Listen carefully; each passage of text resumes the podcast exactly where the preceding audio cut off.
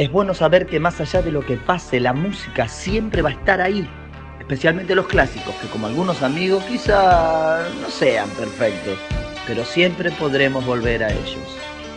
Porque lograron atravesar el paso del tiempo y se convirtieron en la banda de sonido de nuestra vida.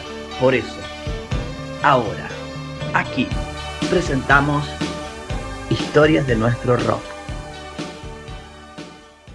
Bueno, tengan todos muy pero muy buenas tardes. Llegó la columna que tanto estaban esperando, al menos los que la votaron en nuestras redes. Hoy vamos a hablar del primer disco de Los Redondos, Gulp, editado en el año 1985. Para los viejos frecuentadores de esta columna ya conocen la mecánica, ahora viene el momento de ayuda al Centennial que debe estar muy perdido escuchando esto, Los Redondos 1985, de qué carajo me va a hablar.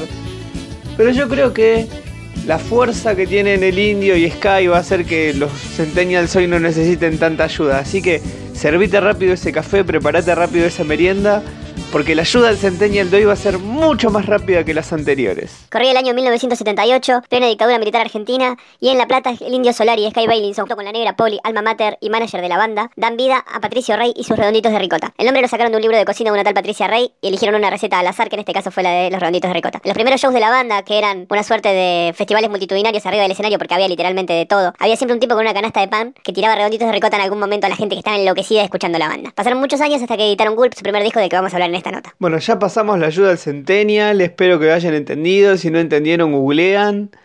Y te voy a empezar a contar que la lista de canciones de este disco 11 más un track oculto de 53 segundos fueron el resultado de la depuración del amplio repertorio que la banda venía acumulando desde hacía ya varios años. De entre todas las canciones decantaron aquellas a su vez más familiarizadas con una formación prácticamente nueva, a pesar de que Patricio Rey y sus redonditos de ricotas todavía en actividad desde el año 78, la incorporación del bajista Semilla Bucchiarelli, del baterista Piojo Ábalos, del guitarrista Tito Fargo y de Willy Crook al combo liderado por la dupla Solari Bailinson se habían producido recién un año antes de entrar a grabar el Gulp. Y vos te estarás preguntando qué canciones habrán sido las que integraban Gulp. Bueno, te voy a decir tres, así como para no aburrirte con la lista de las 11. Esta, la Bestia Pop, unos pocos peligros sensatos y yo no me caí del cielo que era lo que sonaba antes de que empiece la ayuda al Centennial. Pero propiamente dicho, ¿con qué canción habría este disco? Ya está sonando y se llama Barba Azul versus el amor letal.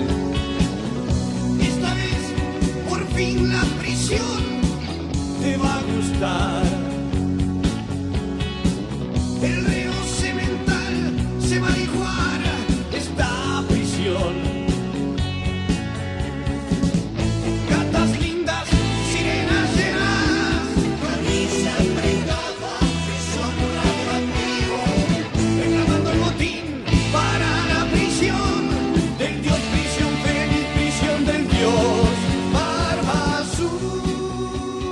Bueno, así pasaba Barba Azul versus el amor letal. Y ahora vamos a meternos en otra canción que es anterior a esta grabación. Pero, pará, ¿cómo? Anterior, sí. Yo te dije que la primera experiencia de grabación de Los Redondos había pasado en el año 84 cuando estaban grabando Gulp, que se presentó al año siguiente. Bueno, la realidad es que te mentí. En el año 1982 ellos grabaron un demo que incluyó esta canción que está sonando en este momento. Se llama Superlógico y la escuchás en Hacemos lo que somos. Machos para consumar una hermosa dotación vital.